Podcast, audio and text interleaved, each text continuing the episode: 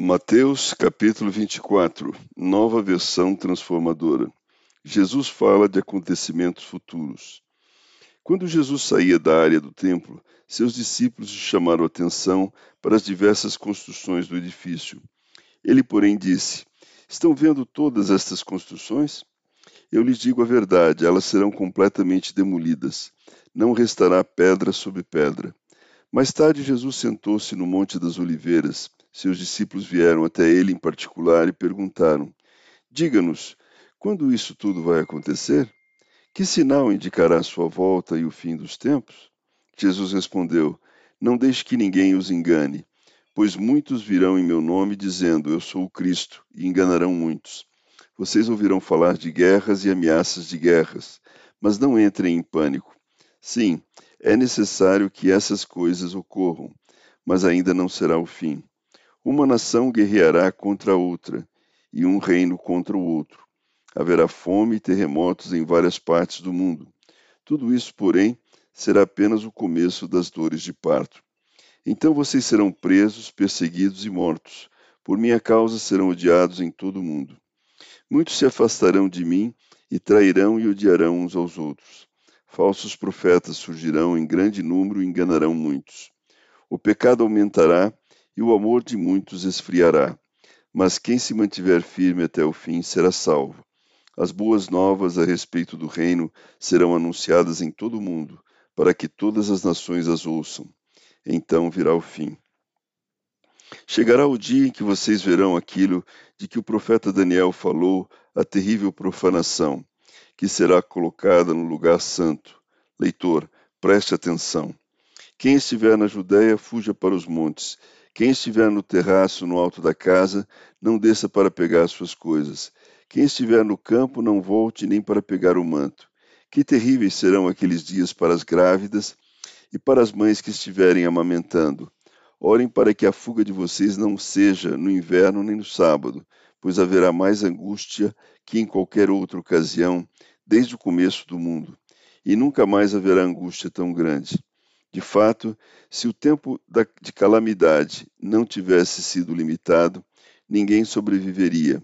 Mas esse tempo foi limitado por causa dos escolhidos. Portanto, se alguém lhes disser: Vejam, aqui está o Cristo, ou ali está ele, não acreditem, pois falsos cristos e falsos profetas surgirão e realizarão grandes sinais e maravilhas, a fim de enganar, se possível, até os escolhidos. Vejam que eu os avisei disso de antemão. Portanto, se alguém lhes disser, ele está no deserto, nem se deem o trabalho de sair para procurá-lo. E se disserem, está escondido aqui, não acreditem, porque assim como o relâmpago lampeja no leste e brilha no oeste, assim será a vinda do filho do homem. Onde estiver o cadáver, ali se ajuntarão os abutres. Imediatamente depois da angústia daqueles dias, o sol escurecerá a lua não dará luz, as estrelas cairão do céu, e os poderes do céu serão abalados. Então, por fim, aparecerá no céu o sinal da vinda do Filho do Homem, e haverá grande lamentação entre todos os povos da terra. Eles verão o Filho do Homem vindo nas nuvens do céu com poder e grande glória.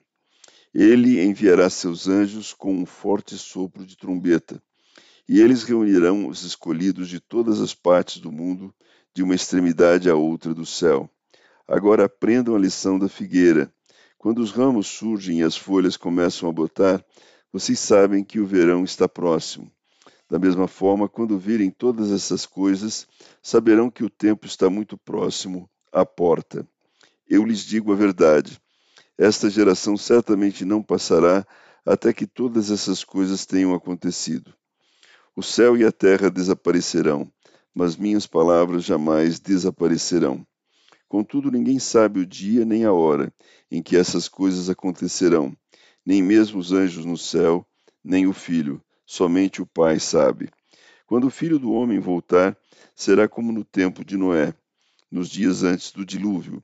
O povo seguia sua rotina de banquetes, festas e casamentos, até o dia em que Noé entrou na arca não perceberam o que estava para acontecer, até que veio o dilúvio e levou todos.